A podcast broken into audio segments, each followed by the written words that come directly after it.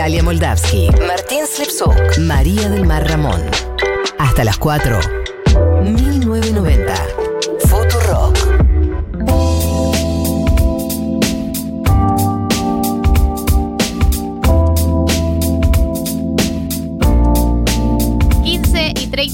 Eh, de la tarde en la República Argentina. Seguimos con más 1990 después de lo que fue este Educación Sentimental tan esperado, tan solicitado. Recuerden que sigue abierto el sorteo de los tips eh, de limpieza. Pero vamos a entrar en la entrevista del día de la fecha con alguien que yo considero eh, amiga del programa, por lo menos por mi parte. Una amistad unilateral, por lo menos. Eh, eh, es Matías Muñoz, él es integrante de, coordina la, la Asociación Ciclo Positivo, eh, es abogado, milita por el derecho a la salud integral y el motivo por el que también lo hemos convocado hoy, además de porque en general está bueno charlar con él, es porque esta, esta semana estuve viendo que eh, armaron campaña en Twitter, que se había estado tuiteando no solo desde Ciclo Positivo, sino desde distintas cuentas personales, un poco sobre qué es lo que está pasando con la ley de respuesta integral al VIH, hepatitis virales, tuberculosis e ITS. Yo no conocía mucho el estado de situación de la ley, tengo entendido que está cajoneada. Eh, se le pide al presidente de la Comisión de Salud y Acción Social, Pablo Yedlin, que eh, la reactiven para que se pueda tratar en el Congreso, pero mejor eh, lo dejo contar a Matías, que seguramente lo sabe explicar mejor que yo, y le doy la bienvenida a 1990. Bueno, muchas gracias por la invitación. Primero, dos cosas. Primero, gracias por hacerme cantar Queen durante todo, menos, todo, todo, este rato. Eh, y segundo, contarte que, la, que es bilateral la, la ah, cuestión amistosa. Bueno. Así que gracias muy, bueno, puede ser multilateral, polilateral. Sí. Puede, poliamoroso. Es poliamoroso, poliamoroso, totalmente. Eh, el sentimiento es mutuo. Si, si, si existe una, una, una, palabra que reemplace a mutuo para las cantidades, es esa. Vale, vale. Eh, Hermoso. Así que, y bueno, con respecto a la ley, eh, bueno, sí, nos estuvimos moviendo un poco en, en los últimos días en, en las redes para, para, presionar un poco, ¿no? Hace un año ya que el, la tercera versión del proyecto, versión me refiero a la tercera presentación del proyecto de ley de respuesta integral al VIH, las hepatitis y las ITS, eh, fue presentado en el Congreso. Eh, bueno, como hacía un año que venía, que iba, que venía, que, no se movía mucho, eh, decidimos armar una, una movida en redes con las organizaciones del Frente Nacional por la Salud de las Personas con VIH para decirle a Jedlin que tenía que poner la fecha así como lo hemos hecho con otros y otras diputadas anteriormente, cuando ha perdido estado parlamentario lamentablemente este proyecto, tocó con Pablo Shedlin. Por suerte, la movida que armamos en las redes funcionó eh, y el próximo lunes va a haber una reunión de asesores en donde esperamos que poder tener un dictamen de asesores, es decir, que el proyecto directamente pase ya a la comisión, en donde va a ser otra vez Shedlin el que tenga la lapicera para decir cuándo se reúne la comisión a tratar el proyecto. tengo dos preguntas. Eh, ahora te digo, María, eh, en comisiones, ¿se tiene que aprobar solo la comisión de salud o va a pasar por alguna otra comisión más? Jackie. Ya quisiéramos nosotros que tuviera que ser solamente la Comisión de Salud, lamentablemente, tiene que pasar también por la Comisión de Legislación General y la Comisión de Presupuesto. Son dos comisiones difíciles. Legislación General porque tiene muchísimos diputados y hay que convencer a mucha gente, y presupuesto es difícil porque siempre es difícil hacer pasar un proyecto por la Comisión de Presupuesto.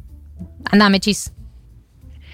Eh, Matías, ¿cómo estás? Qué rico saludarte otra vez. Eh, una pregunta, ¿en qué consiste el proyecto? Como para, para tener un poquito más claro eh, a quienes no lo tenemos tan claro de qué trata este proyecto que estamos impulsando tan enérgicamente. Estamos impulsando una ley de respuesta al VIH y esto no significa que no tengamos un marco normativo en relación al VIH, ¿no? Ya hay una ley vigente que es la ley del año 1990, valga la redundancia, eh, pero sí lo que, lo que necesitamos es tener una ley que cubra las hepatitis virales y otras infecciones de transmisión sexual y la tuberculosis. Primero porque principalmente en relación a las hepatitis, como no hay un marco normativo, queda un poco a la deriva de la decisión del efector de salud, ya sea del efector de salud público o de la obra social o del privado, poder dar cobertura a las personas que tienen hepatitis, sabiendo que desde hace muy pocos años la hepatitis C tiene un tratamiento curativo. Esto es súper importante, es un tratamiento bastante caro y no siempre la salud pública incluso o, o, los efectores de salud pública, entre comillas, como pueden llegar a ser PAMI o las obras sociales provinciales, eh, a veces no lo cubren este tratamiento. Y después, en relación al, al VIH, por ahí eh, lo que se necesita es una actualización de enfoque eh, del marco normativo, porque la actual ley, la ley del 1990, tiene un enfoque eh, biomédico y que se encarga específicamente de que haya preservativos disponibles, que el test sea gratuito y que el tratamiento también sea gratuito. Lo que buscamos ahora con este proyecto de reforma es dar una visión más integral, más intersectorial, interministerial, interseccional, ¿no? Entendiendo que el VIH no solamente es un virus que, circula por la sangre de quienes lo tenemos, sino que también es una problemática social que influye en otros aspectos de la vida, ¿no? En el, aspecto laboral sobre todo, pero también en, lo que tiene que ver con lo educativo y, y una principal barrera de acceso a derechos que es el estigma y la discriminación. Hola Matías, ¿cómo estás? Acá Martín. Eh, estuve viendo que la ministra Carla Bisotti se había mostrado a favor de, la ley, pero quería consultarte un poco por qué piensan que está tan trabada hace tantos años. O sea, si, si incluso del oficialismo se muestran a favor, ¿qué, es lo que está faltando? Nosotros creemos que, la razón por la cual este, esta ley no se trata hace mucho es porque estamos fuera de la agenda pública. El VIH está fuera de la agenda pública, fuera de la agenda política, se cree que no es un problema graves, se cree que, hay otros temas de salud, entre comillas también, que son graves, eh, y por eso por ahí no se le da, porque no creo que no haya, no creo que haya ningún diputado o diputada que esté en contra de tener una ley que proteja los derechos humanos, ¿no? En ese sentido, bueno, creo que no debe haber ningún diputado que, eh, que, quiera sancionar una ley que proteja los derechos humanos. Pero, pero creemos que parte de lo que tiene que ver es, es que, los funcionarios y funcionarias piensan que no es urgente, ¿no? Y, hmm. hoy en día sabemos que hoy, sábado 4 de septiembre, van a morir en nuestro país por lo menos cinco personas por enfermedades relacionadas al SIDA.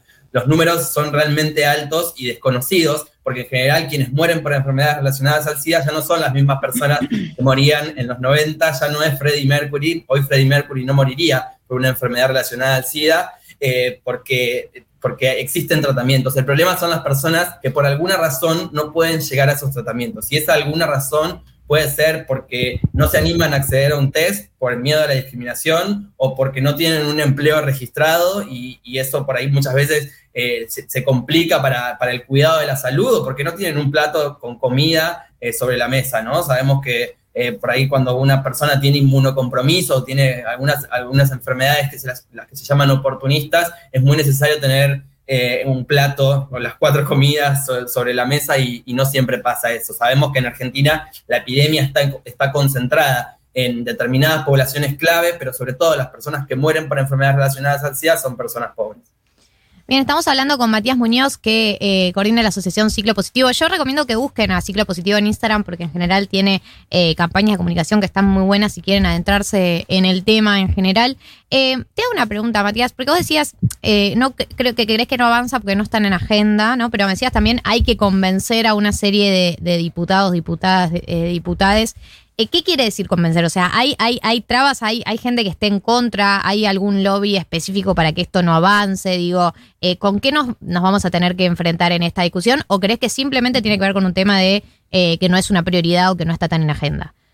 No, yo creo que hay cuestiones que son cruciales y que por ahí tienen que ver con, con, cuestiones ideológicas, ¿no? Esto que veníamos diciendo recién que eh, es, quienes, quienes más mueren por enfermedades relacionadas al SIDA son personas pobres. Bueno, el proyecto de ley prevé la, posibilidad de acceder a una pensión no contributiva para que aquellas personas que, tienen, que tengan las necesidades básicas insatisfechas, es decir, que esté demostrado que están en extrema situación de vulnerabilidad social, puedan acceder a una pensión no contributiva que es del orden del 70% de una jubilación mínima. No estamos hablando de grandes erogaciones de dinero, simplemente un monto básico eh, que, permita que una persona pobre, que, tiene gastos extras por tener una patología, pueda cubrir esos gastos para hacer el seguimiento de su tratamiento como mínimo, ¿no? O, dejar a sus hijos con alguien mientras va a buscar sus pastillas todos los meses. Hay como, eh, o sea, tener alguna una patología crónica te da gastos extra. Eh, entonces entendemos que hay algunos artículos que pueden ser un tanto eh, eh, disruptivos para, para quien está en el gobierno a veces, ¿no? Que tiene que, manejar el presupuesto, pero en este caso, eh, por suerte o por, incidencia política, tenemos el ok de la ANSES, de Fernanda Raberta, con, aquellos artículos que por ahí en, en, otras presentaciones ha sido un poco más difícil de roer. y así también, ¿no? Hay como otras cuestiones relacionadas también a... se declara de interés público la, em, el, el fomento a la producción pública de medicamentos. Y sabemos que producir medicamentos de forma pública puede haber intereses que no estén tan de acuerdo con que haya una ley que diga que los medicamentos los tiene que producir el Estado. Claro. Sí, Mechis.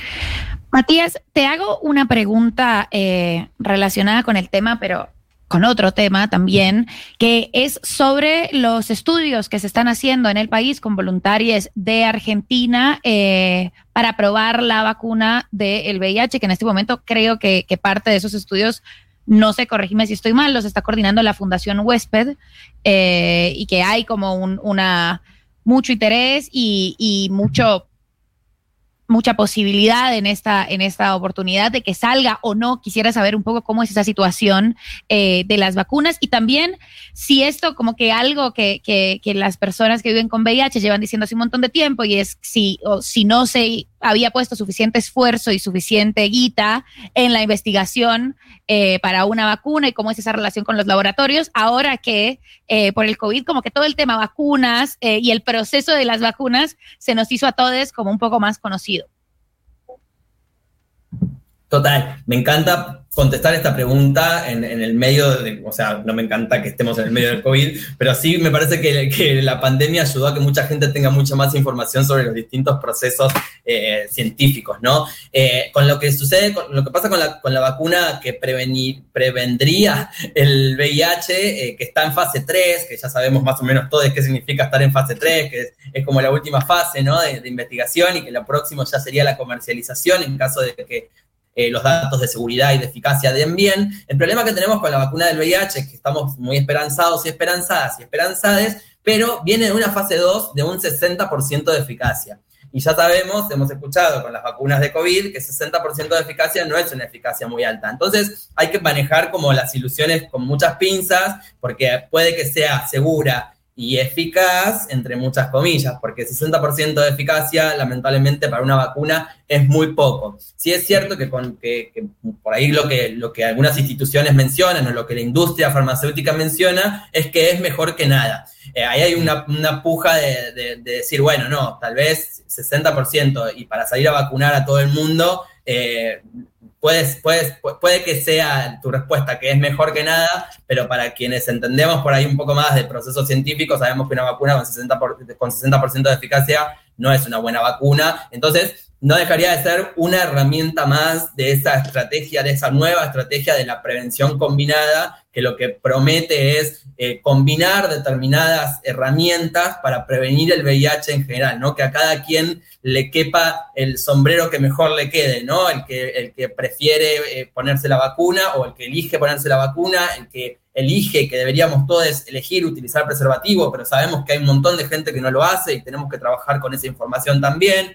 El que elige hacer un test, el que, el que elige hacerse un test seguido, ¿no? Conocer tu estado serológico seguido o, querer conocerlo también es una herramienta de prevención, o quien elige el lo que se llama como tratamiento como, prevención, ¿no? Que puede ser visto como eh, desde el punto de vista de la PrEP, que es una medicación que se toma todos los días previo para evitar la infección, o con, la persona con VIH tomando la medicación todos los días, que eh, llega a tener la carga viral indetectable y por eso es intransmisible. Sé que todo esto es un chino, es bastante complejo, pero, pero lo explico rápidamente. Yo que tengo VIH, tomo tratamiento todos los días, y si tengo la carga viral indetectable, no puedo transmitir el virus por vía sexual a otras personas. Esto no se sabe mucho y por eso es importante también tener la ley, ¿no? Para poder, eh, poder crear más canales de información, para poder vincular a educación en la transmisión de la información y poder así también, que es lo que buscamos en general, eh, reducir el estigma y la discriminación.